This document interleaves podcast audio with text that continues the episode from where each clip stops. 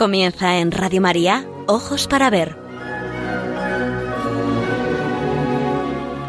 Con la dirección de Andrés Jiménez y Santiago Arellano.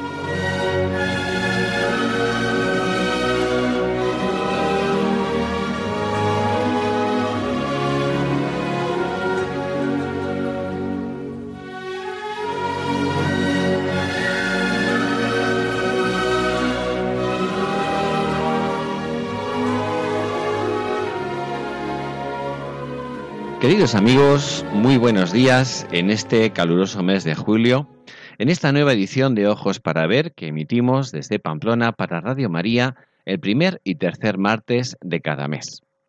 Es un programa realizado por Santiago Arellano y Andrés Jiménez y cuenta con el control técnico y la ayuda moral de nuestro querido amigo Miguel Ángel Irigaray. Nos dirigimos a todos ustedes, como saben, con un deseo principal, aprender a mirar para aprender a vivir.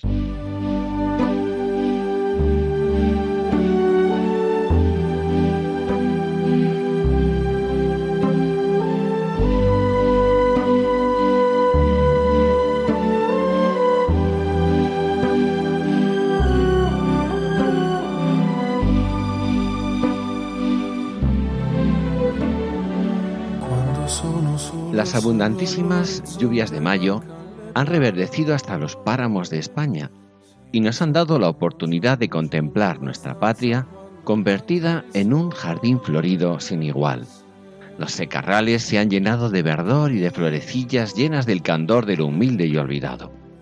Ha vuelto la vida y todo se ha llenado del esplendor luminoso de la esperanza, ¿verdad Santiago? Buenos días. Verdad y gran verdad porque es un gozo pasear este año por los caminos y ambientes de España. Nuestro programa quiere cantar la belleza que en este iniciado verano del 2018 ha decorado galanamente los escenarios de nuestra cotidianidad. Salgamos del agobio de las ciudades, asomémonos a los paisajes del entorno, detengamos nuestra mirada en el jardín cuando lo cruzas o cruzamos en tus afanes o detente ante el hibiscus amarillo que florece espléndido como murallón vegetal. No siempre es posible encontrar tanta belleza racimada. No nos perdamos el prodigio. Cuando en unas circunstancias precisas la noche estrellada nos va a permitir contemplar una lluvia de estrellas fugaces, nos lo advierten entre las noticias importantes, en el mes de agosto, seguro. Estamos necesitados de belleza, y eso es noticia. El alma siente nostalgia de mundos menos vulgares y rastreros, momentos de deliciosos que le permiten al ser humano descubrir el perfil primigenio de la creación.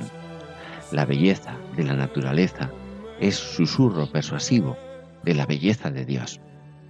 Qué bien lo supo cantar Ernestina de Champurtín. Ya no hay flor que no me huela a tu perfume, Señor, ni alegría ni dolor donde no encuentre tu estela. Hasta el pájaro que vuela por el cielo estremecido parece buscar su nido en tu secreta morada. Y mis ojos no ven nada donde no estés escondido. Si no admiramos la creación, no podremos cantar a su creador. El mandato de dominar la tierra exige además del bien de las cosas y de la verdad el reconocimiento de su hermosura. Respetar la tierra exige algo más que reconocer su utilidad. La admiración la avala la razón, pero exulta al contemplar una belleza que solo el ser humano puede gozar absolutamente, sin peajes, ni pechas, ni cargas, ni aranceles, desinteresadamente.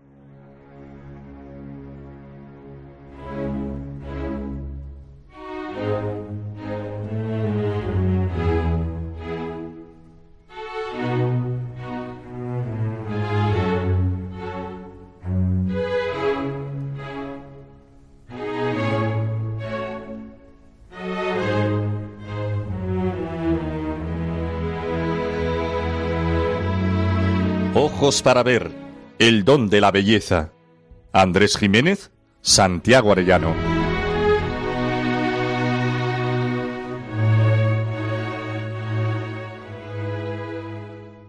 Ahí estaba. Todos los sentidos en vuelo y esponjar el alma como si del entumecimiento de la rutina se librase. Ante mí, los luminosos paisajes de las playas malagueñas. Qué hermosura ofrecida gratuitamente a un pobre pasajero cansado.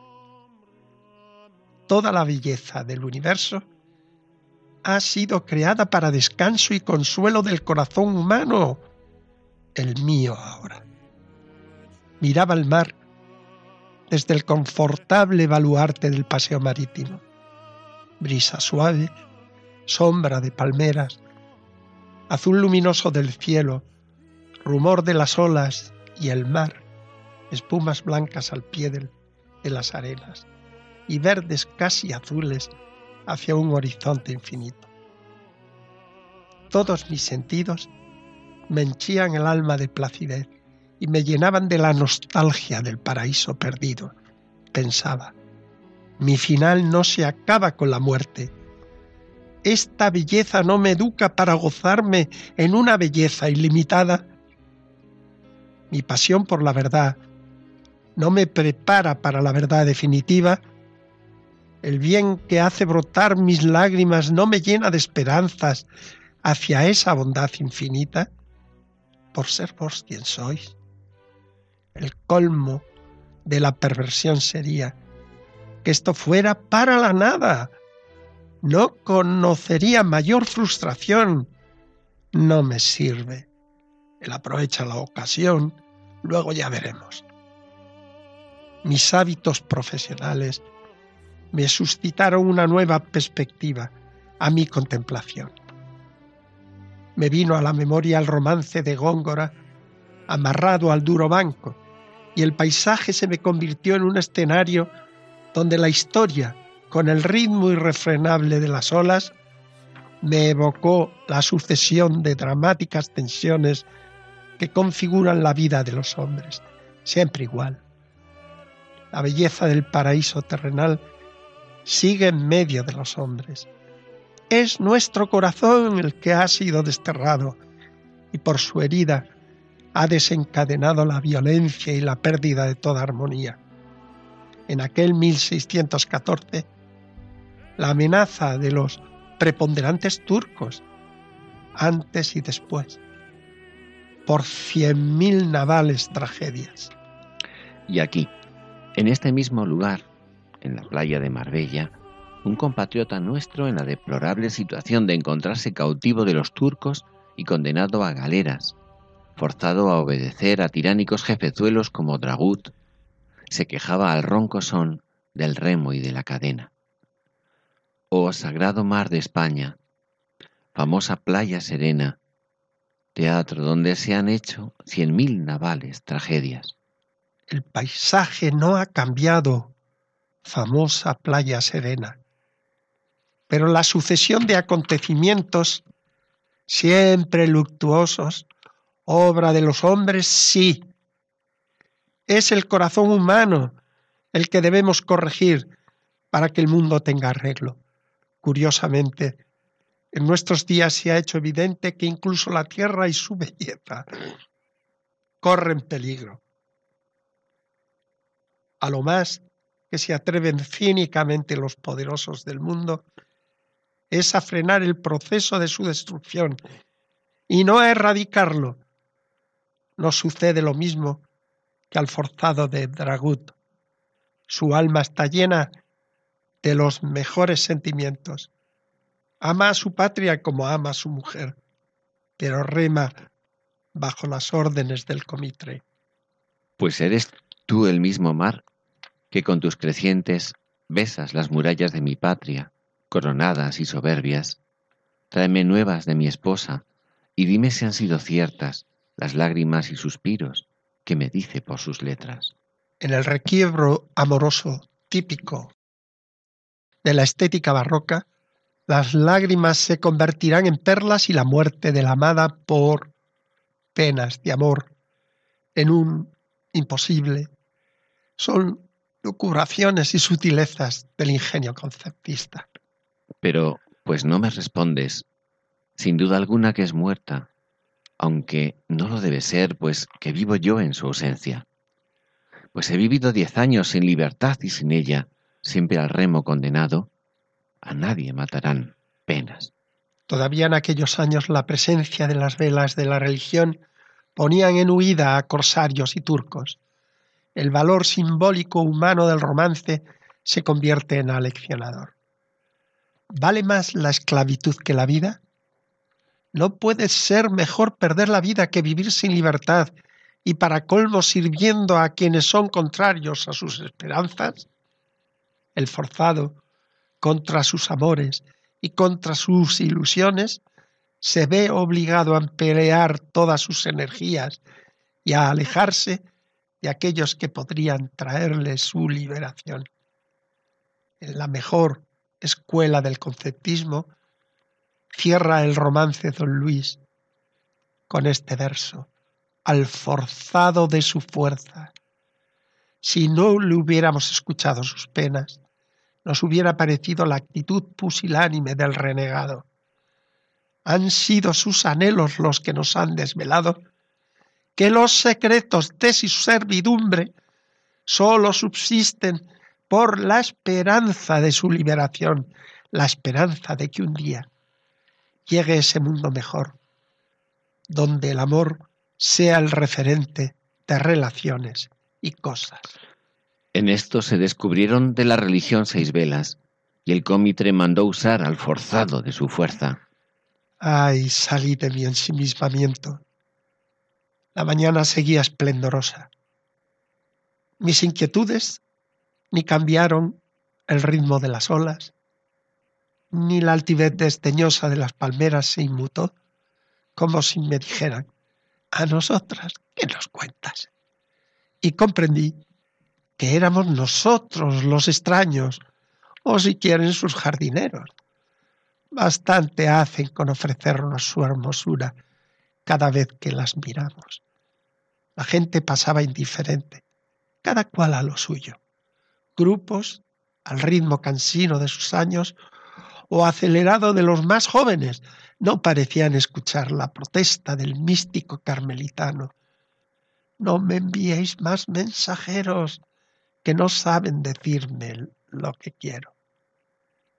Por favor, párate cuando veas una flor en el parterre de la casa junto a la acera. Contémplala y agradeceselo a los dueños que lo hacen posible. No tienen precio los variados matices del cielo. Lo que te parezca pérdida de tiempo, lo ganarás en salud espiritual. Haz como enseña Gracián, que oirás en la sección próxima. A la manera que el que paseando por un deliciosísimo jardín pasó divertido por sus calles, sin reparar en lo artificioso de sus plantas ni en lo vario de sus flores, vuelve atrás cuando lo advierte y comienza a gozar otra vez, poco a poco, y de una en una cada planta y cada flor. Así nos acontece a nosotros, que vamos pasando desde el nacer al morir sin reparar en la hermosura y perfección de este universo. Pero los varones sabios vuelven atrás, renovando el gusto y contemplando cada cosa con novedad en el advertir, sino en el ver.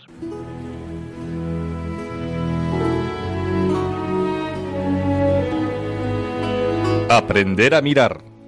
Ojos para ver. Radio María.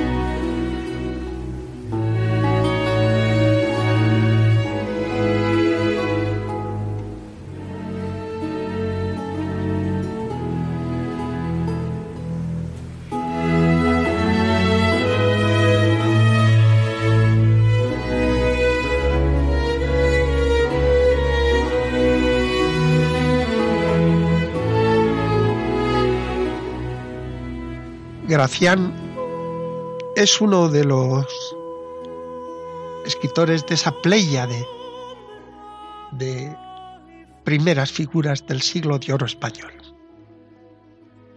es uno de los representantes preclaros de nuestro barroco. Su nombre ha quedado para siempre unido a la sentencia lo bueno si breve, dos veces bueno, con toda razón, porque su ingenio conceptista ahorma en las palabras sus conceptos a costa tantas veces de parecer oscuro. Gracián es ante todo un moralista. Su prosa didáctica busca siempre inculcarnos el camino acertado de la existencia. Son tantos los peligros que la vida ofrece que estamos necesitados de un guía prudente y experimentado que nos ayude a discernir la verdad entre tanta seductora apariencia. Este fragmento que vamos a escuchar pertenece a su obra más conocida, El Criticón, una a su modo novela, sin la menor duda alegórica, y hasta se la ha considerado novela picaresca, aunque el realismo propio de este género no aparezca por ningún rincón. Quizás por esa reflexión moralizante que domina de principio a fin la obra. Su intención es desengañar al lector en el sentido pleno del desengaño barroco. Está dividida en tres partes, cada una de ellas publicada en fechas y lugares distintos. Cada parte corresponde a una etapa de la vida humana, juventud, madurez y vejez. Los personajes recorren el camino de la existencia. Andrenio, del griego aner andros, el hombre, representa y reúne impulsos de actitudes primarios de la naturaleza humana. Critilo representa la parte reflexiva y razonadora del ser humano. Aparecen como dos personajes distintos, pero son las dos caras de todo hombre. Son en el fondo complementarias. El fragmento seleccionado pertenece a la crisis segunda de la primera parte. Llama crisis a cada uno de los capítulos. Andrenio acaba de abandonar la cueva donde se encontraba confortablemente. El viejo mito de Platón sigue siendo fecunda fuente de inspiración. Una tormenta le ha obligado a salir. Su refugio salvador, la barca en la que se encuentra Critilo. El diálogo nos adelanta la clave de toda la obra. Solo quien contempla la realidad con mirada primigenia puede asombrarse. El asombro es el privilegio de quien contempla todo como si fuera la primera vez. Estamos rodeados, inmersos en una hermosura que la cotidianidad por repartida la convierte en invisible. Entonces se nos pasa por la fantasía que el mundo que nos rodea es gris, monótono y tedioso. La urgencia de los afanes nos impide admirar la maravilla de cuanto nos rodea. El universo es un prodigio de belleza, pero no ocasionalmente, sino en cada cosa, en su conjunto, y repito, en cada cosa. No me cansaré de repetir que quien no descubre la grandeza de la creación no puede admirar ni dar gracias ante la grandeza de su Creador. No es habitual en la obra un diálogo en el que Critilo reconozca el sentimiento de envidia ante el gozo que siente Andrenio al contemplar la belleza de la creación, con ojos nuevos. No le corrige, sino que se convierte en intérprete y aval de su alegría. Solo goza en la contemplación del mundo el que lo mira como algo nuevo, ojos sin prejuicios, para encontrarse con toda la creación. Habitualmente, en las preceptivas para enseñar a escribir insistimos los profesores en no utilizar los gerundios. Me encantan los gerundios que en este texto utiliza Gracián, viendo, observando, advirtiendo, admirando, discurriendo y lográndolo todo con insaciable fruición.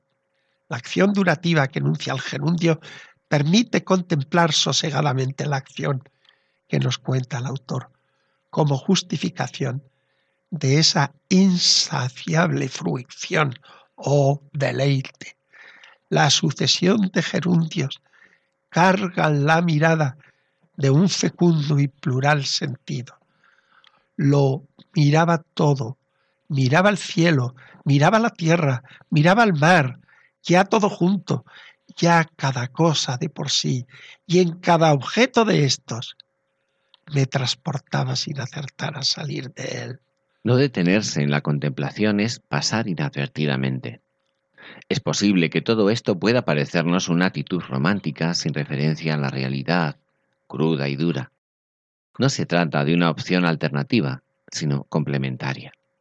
La creación se nos ha dado a la humanidad para ser dominada y gracias a ello poder sobrevivir sobre la tierra. Pero la creación exige ser contemplada y además de ser entendida para poder ser dominada, ha de ser admirada. Bien lo creo, dijo Critilo, que cuando los ojos ven lo que nunca vieron, el corazón siente lo que nunca sintió. Miraba el cielo, miraba la tierra, miraba el mar, ya todo junto, ya cada cosa de por sí, y en cada objeto de estos me transportaba, sin acertar a salir de él, viendo, observando, advirtiendo, admirando, discurriendo y lográndolo todo con insaciable fruición.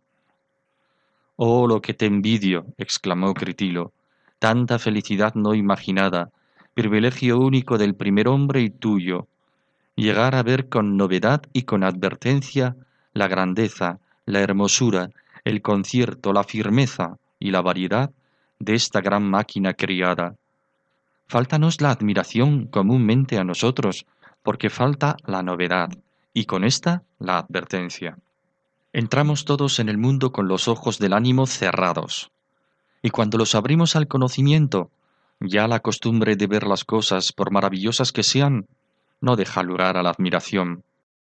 Por eso los varones sabios se valieron siempre de la reflexión, imaginándose llegar de nuevo al mundo, reparando en sus prodigios, que cada cosa lo es, admirando sus perfecciones y filosofando artificiosamente.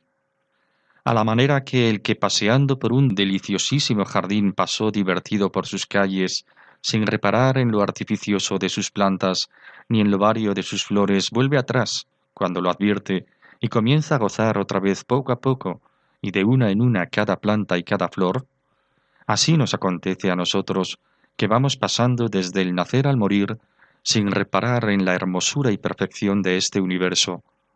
Pero los varones sabios vuelven atrás renovando el gusto y contemplando cada cosa con novedad en el advertir, sino en el ver.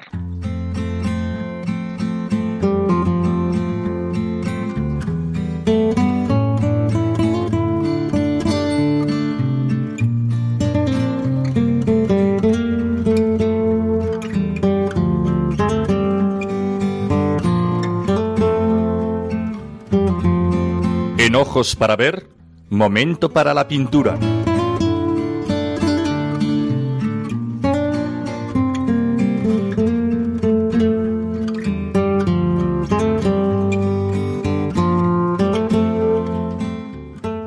Hoy volvemos a nuestro admirado Joaquín Sorolla. Elegimos una obra en apariencia menor, El rosal amarillo en la casa del pintor. En la actual casa de museo, atravesando el jardín, a la entrada del porche sobre un muro encalado en blancura, colgaba y extendía sus ramas un rosal de espléndidas rosas amarillas. Así aparecía en la realidad la mirada de la familia, servidores y visitantes. Era una más de las decoraciones que alegran la vista y que parecen decirnos, en esta casa se cuida de que la belleza nos brinde una ocasión para el deleite del espíritu. Se tiene en cuenta que cada detalle sea un rincón en el que señoree la hermosura. Uno puede pensar, es evidente que a Joaquín Sorolla le agradaba rodearse de belleza, presidida por un criterio de selección y de buen gusto. Pero nosotros hoy nos traemos un fragmento de la realidad de aquel jardín, una fotografía nostálgica de aquel momento histórico. Os ofrecemos a vuestra contemplación una obra de arte, un óleo pintado en 1920 dentro del más puro estilo impresionista con unas medidas de un cuadro posible para mostrar en un hogar, 64 centímetros de alto por 95 de altura.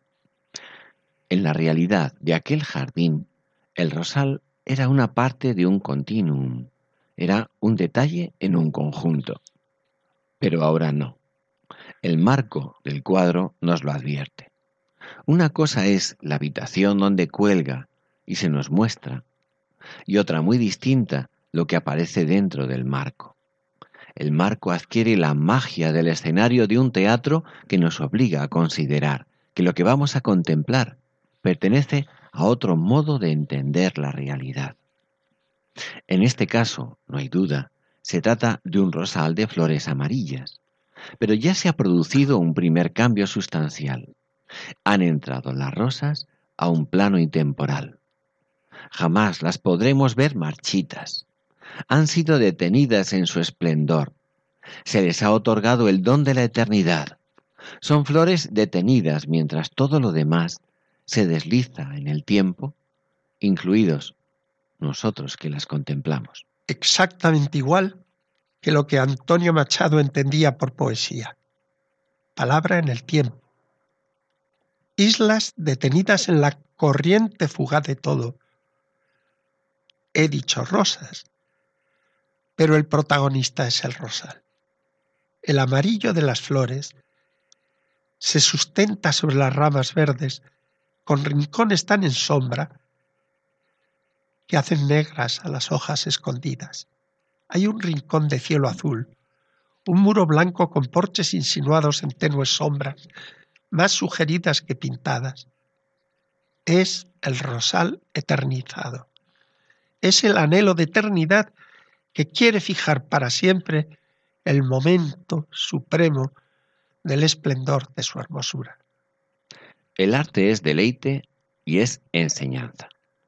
Sorolla nos enseña a ver el colorido amarillo en el contraste de blancuras refulgentes, penumbras, verdes y azules celestiales. Un canto a la alegría de la plenitud, a la vida en su posibilidad suprema, pero siendo conscientes de que en este lado de la vida, al otro lado del cuadro, todo es caducidad donde hasta la plenitud está condenada a marchitarse. ¿Y nosotros también?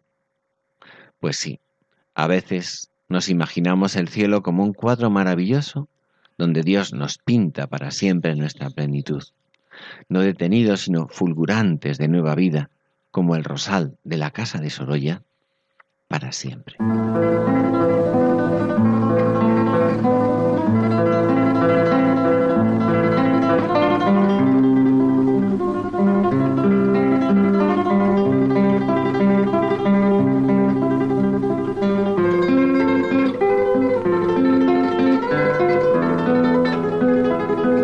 Momento para la poesía. Ojos para ver. Radio María.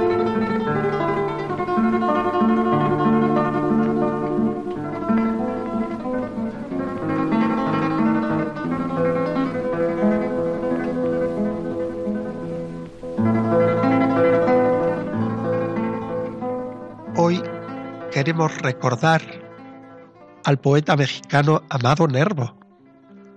En realidad no se llamaba así, pero tampoco es un seudónimo.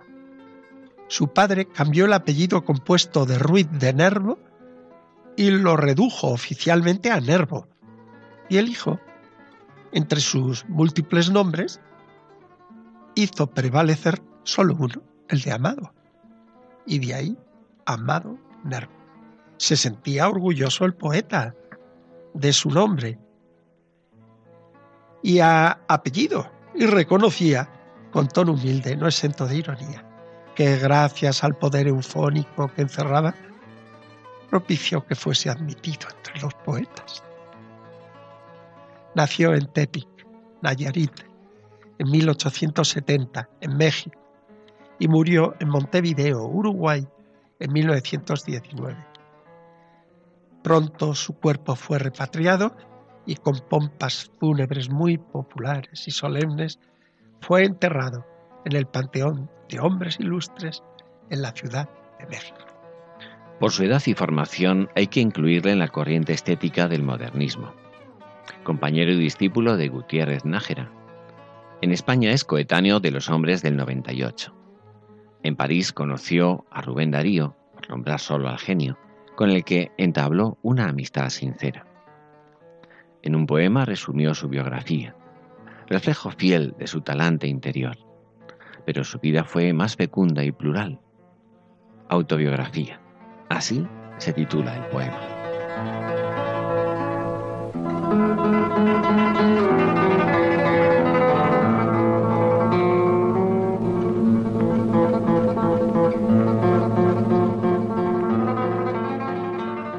Versos autobiográficos. Allí están mis canciones, allí están mis poemas. Yo, como las naciones venturosas, y a ejemplo de la mujer honrada, no tengo historia, nunca me ha sucedido nada. Oh noble amiga ignota, ¿qué pudiera contarte? Allá, en mis años mozos, adiviné del arte la armonía y el ritmo, caros al musajeta, y pudiendo ser rico, preferí ser poeta. ¿Y después? He sufrido, como todos, y he amado.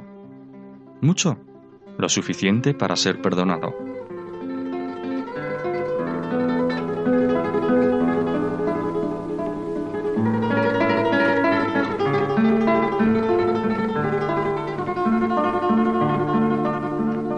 Amado el ya veis, poeta en vez de rico, y con amor suficiente para ser perdonado. Ay, Santiago, que te ve aludido. Pues te sí. emociona. Pues sí. Poeta. Me atrevería a decir que más que el amor lo curtió el dolor. Había afrontado diversas tragedias en su vida. Su padre murió cuando él tenía 13 años de edad. Después su hermano, también escritor, se suicidó. Y murió su esposa, Ana Cecilia Luisa Ayet, a los 11 años de casados. Era un hombre creyente y hasta llegó a vislumbrar una posible vocación al sacerdocio. Su obra, sobre todo la primera, está impregnada de profunda religiosidad y hasta yo diría de una mirada mística. Fue periodista, profesor universitario, diplomático, por ejemplo, embajador en Argentina y Uruguay, donde murió a los 48 años. Desde que editó su poesía, fue admirado como genio de las letras. Hoy sigue siendo uno de los escritores mexicanos más leídos y conocidos en el mundo. Pues bien, les ofrecemos hoy para su deleite el poema titulado Éxtasis. Clásico en la forma. Un quinteto y tres estetos en endecasílabos de rima consonante alterna. Es un poema de gran musicalidad. El poema exalta la maravilla de la creación, o como el poeta la llama, el milagro de la vida.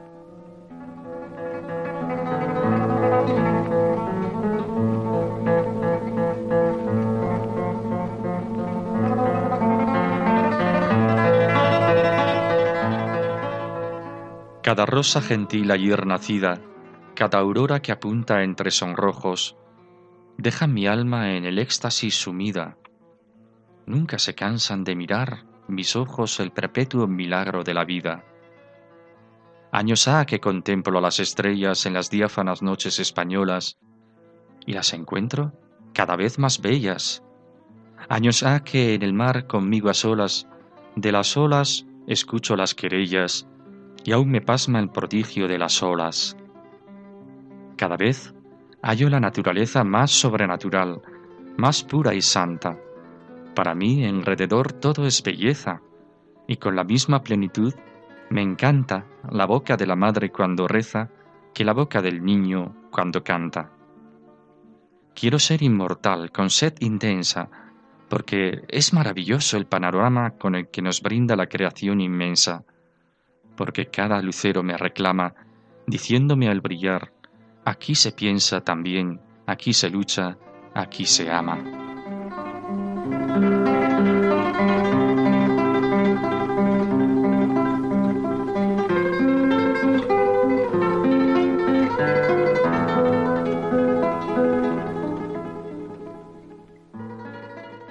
A lo largo del poema va seleccionando elementos representativos de la belleza del universo, como si quisiera hacer una antología de sus preferencias de hermosura. Canta, como no podía ser menos, primero a las rosas gentiles, como damas primorosas, el estallido policromado de los amaneceres, cada aurora que apunta entre sonrojos, y nos adelanta su experiencia mística, sentirse como en un éxtasis, no cansándose nunca de admirar. Continúa con el cielo estrellado y la belleza de los cielos nocturnos de España, un guiño de admiración. Las olas del mar con su simbología cambiante de soledad y querellas constantes. La estrofa tercera contempla la naturaleza en su conjunto y añade una consideración nueva. La naturaleza como una realidad no simplemente natural, sino sobrenatural. Más aún, la considera pura y sobre todo la considera santa, como salidas de la mano de su creador. Su confesión de que no, de que en su alrededor todo es belleza, lo elegiría como antídoto de nuestras miradas interesadas, utilitarias y ramplonas, perdiendo la ocasión de contemplar lo mejor, la belleza. Cierra la estrofa con dos confesiones acertadísimas. La belleza está también en el obrar del ser humano. Volvemos a la selección antológica. Bello es el rezo de una madre y bello es el canto de un niño. Elige un mismo elemento, la boca, a la que depura de toda sensualidad. Se trata de la boca de una madre cuando reza y de un niño cuando canta. También esto es naturaleza y también en ello radica la hermosura. La estrofa final nos sorprende por su elevación temática. La naturaleza le lleva a desear la inmortalidad. No se trata de un juego de hipérboles o de exageraciones para quedar bien. Es una experiencia humana verdadera y universal, común a todas las culturas. La contemplación de la belleza nos hace anhelar la belleza sin término, nos induce a aspirar a la inmortalidad. Un paso más da el poeta en esta profunda reflexión. ¿Para qué desear la inmortalidad tras contemplar la maravilla de la creación? La respuesta da luz a las preguntas universales. Los luceros nos invitan a la inmortalidad que nuestro corazón reclama, diciéndome al brillar, aquí se piensa, también aquí se lucha, aquí se ama.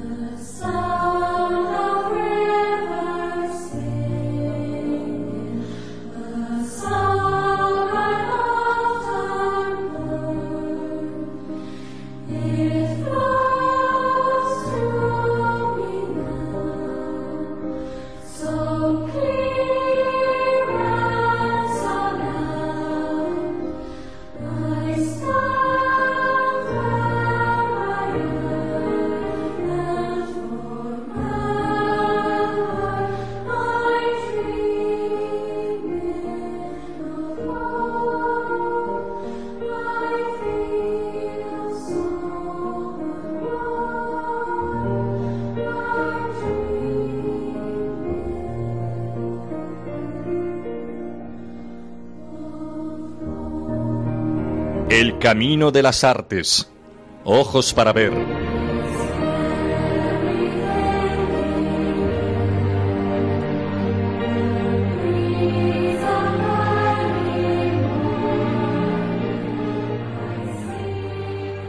Entre 1791 y 1795, en Londres, Franz Joseph Haydn escuchó diversos oratorios de Händel, entre ellos El Mesías. Impactado, decidió realizar algo semejante. Su producción ya contaba por ese entonces centenares de sinfonías, conciertos y música de cámara. Sin embargo, en esta última etapa de su vida surgió una necesidad imperiosa en su corazón, una monumental expresión de gratitud a Dios por los dones recibidos. Retornó a Viena con un libreto en inglés que un siglo antes había sido destinado a Händel. Gottfried van Swieten fue el encargado de traducir y adaptar el texto, inspirado a la vez en la Biblia y en el paraíso perdido de Milton. La creación fue una gran obra que destaca en la historia de la música precisamente como un acto de gratitud y alabanza al Creador. Pensando en la posteridad, Haydn decía, me dedico plena y totalmente a la creación porque deseo que perdure a través del tiempo. Trabajó sin pausa en ella durante dos años y se estrenó en público en 1799 con éxito total. La partitura fue publicada a comienzos de 1800 con el texto en dos lenguas, alemán e inglés, lo que posibilitó una gran difusión. El oratorio fue escuchado lo mismo en la Austria católica, en la Alemania del norte protestante, en la Inglaterra de William Pitt o en la Francia de Napoleón Bonaparte. La obra nos muestra a su vez una preocupación de Haydn perfectamente lograda, que la forma no traicione al fondo. Fue la penúltima obra que compuso en 1798 y sin duda alguna su preferida. Vamos a escuchar el maravilloso dueto de Adán y Eva, en el que se narra la belleza de la creación que se extiende ante sus ojos por primera vez en su amanecer primero y la alabanza al creador de toda ella. Interpretan este dúo Donna Brown, soprano, y Dodd Gillespie, barítono, junto con la orquesta Solistas Barrocos Ingleses Monteverdi, dirigida por su creador, John Elliot Gardiner.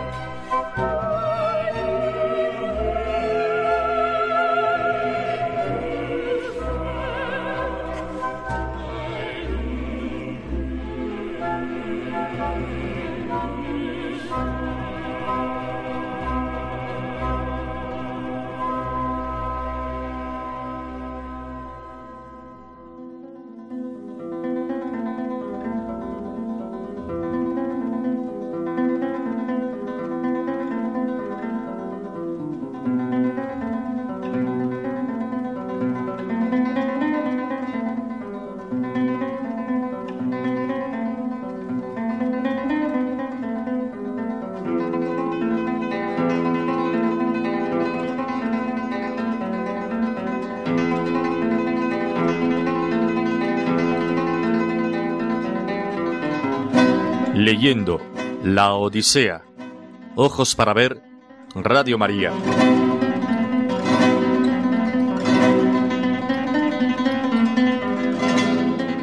Quiero mostraros una de las primeras asambleas populares recogidas en la literatura griega. Vamos a asistir al Ágora, la plaza donde tiene lugar las discusiones de los ciudadanos. Es el precedente del foro romano.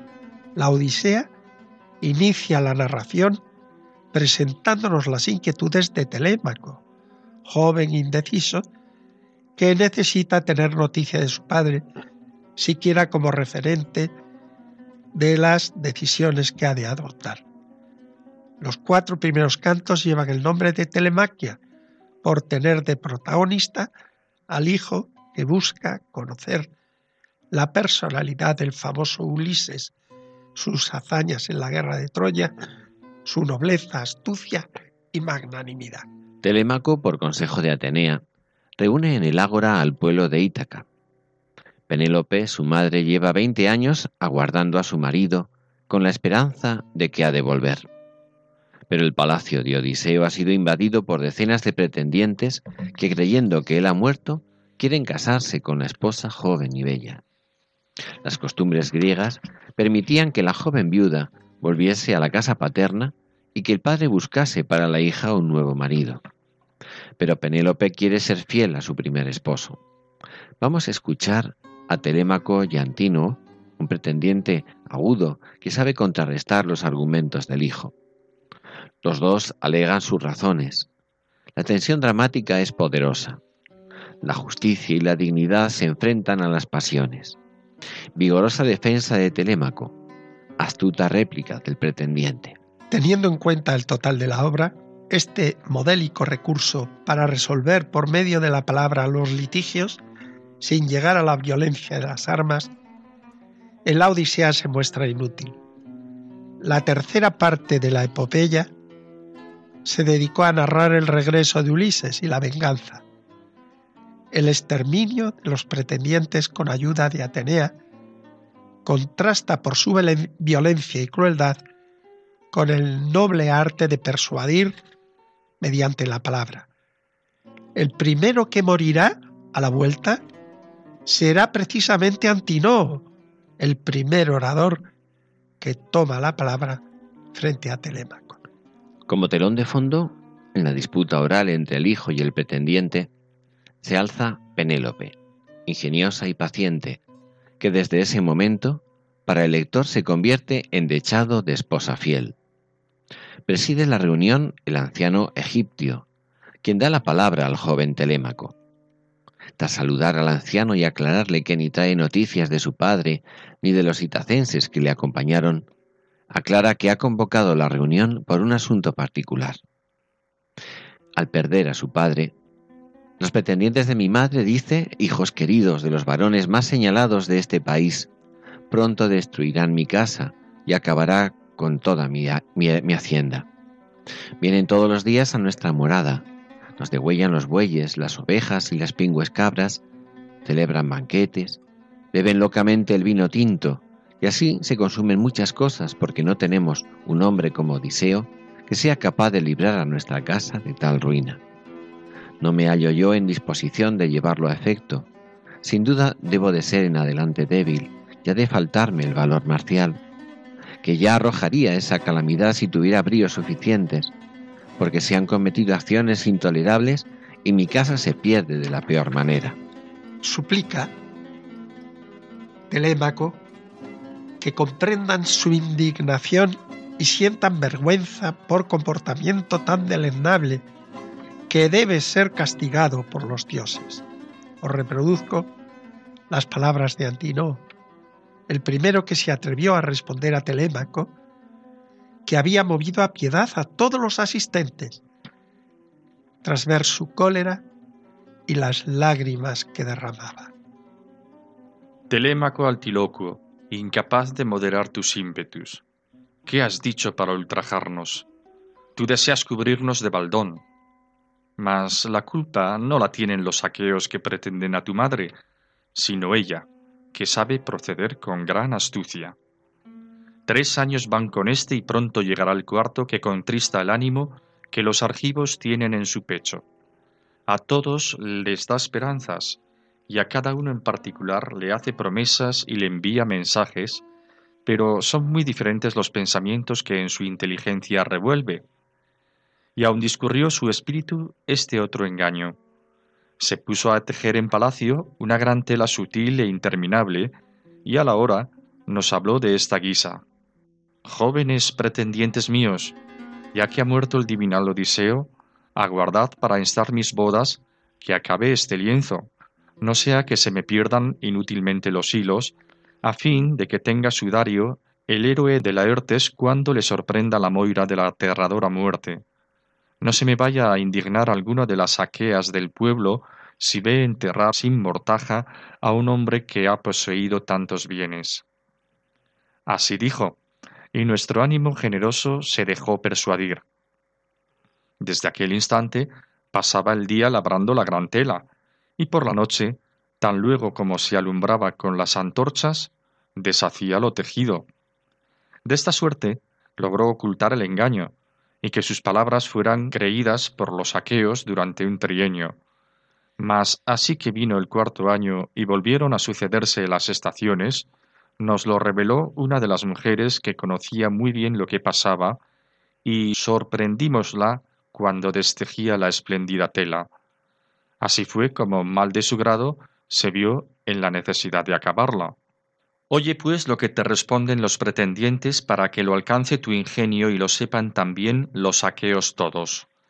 Haz que tu madre vuelva a su casa, y ordénale que tome por esposo a quien su padre le aconseje y a ella le plazca.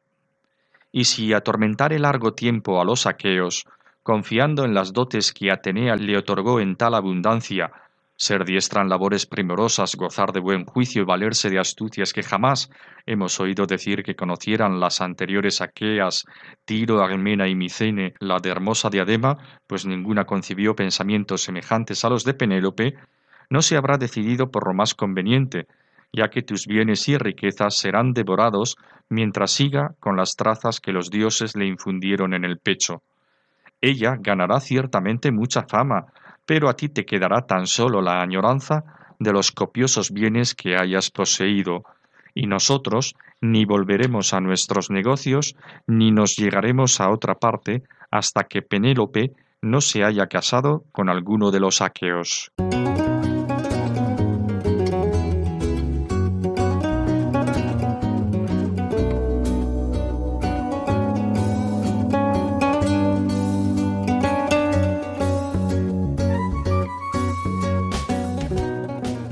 Noticia, pues traemos una noticia casi casi local, ya que los protagonistas en parte pues son algunos de los aquí presentes, concretamente pues el propio Santiago Arellano y quien les habla.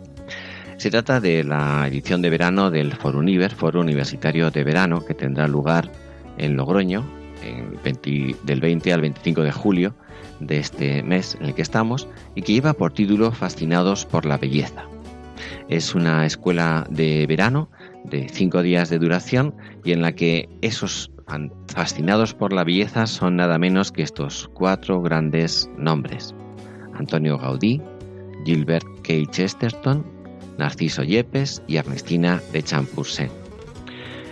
Santiago es uno de los ponentes principales. Él va a desarrollar la semblanza de Narciso Yepes y de Ernestina de Champursin y luego contaremos con la presencia del arquitecto Javier Chérez para hablar de Antonio Gaudí y del filósofo y escritor José Ramón Ayllón para hablar de Chesterton.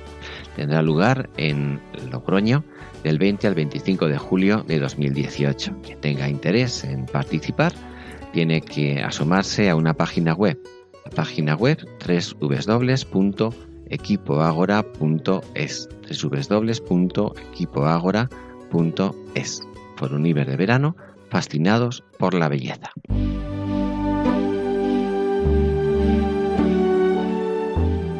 Y nos despedimos ya de todos nuestros oyentes. Esperamos que el programa haya sido de su agrado y le recordamos que el contenido del mismo, tanto en su formato gráfico como sonoro, puede encontrarse en la dirección electrónica www.labellezaquesalva.es Así que muy buenas y veraniegas tardes y que tengan un hermoso día.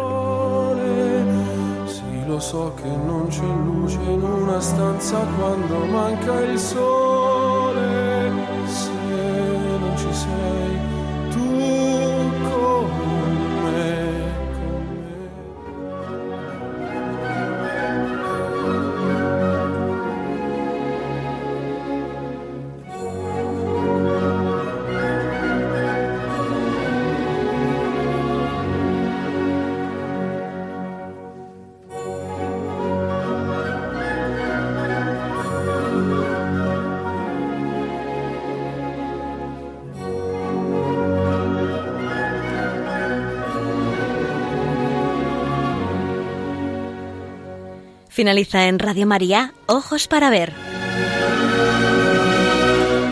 Un programa dirigido por Andrés Jiménez y Santiago Arellano.